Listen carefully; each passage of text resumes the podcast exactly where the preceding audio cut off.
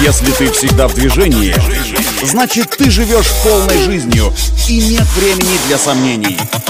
Лови свет! Свежие новости из мира моторов и автодорог. Программа «Ксенон». Только вперед! Это автоновости для тех, кто всегда в движении. С вами Александр Барский. Стартуем.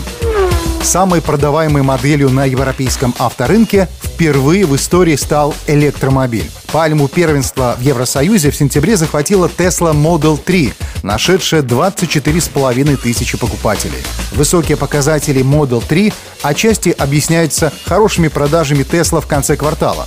А еще сентябрь, ну, так получилось исторически. Всегда был успешным месяцем для американского автопроизводителя в Европе, начиная с 2018 года. На этот месяц приходило в среднем 68% его поставок. На втором месте с результатом почти 19 тысяч проданных автомашин оказался хэтчбэк Renault Clio, а бронза рейтинга досталась другому хэтчбеку Dacia Sandero, на котором в сентябре остановили свой выбор 18 тысяч европейцев.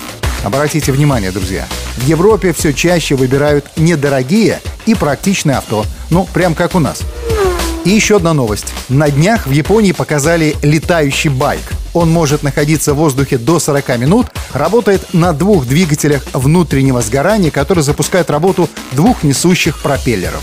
Этот чудо-летающий байк весит 300 килограммов, но лететь может со скоростью пока до 100 километров в час. Уже стартовали предзаказы этого летающего мотоцикла без колес. Называется он Hoverbike X Turismo. Это первый летающий мотоцикл для Японии. Правда, летать на нем по дорогам Японии не получится из-за своеобразного законодательства.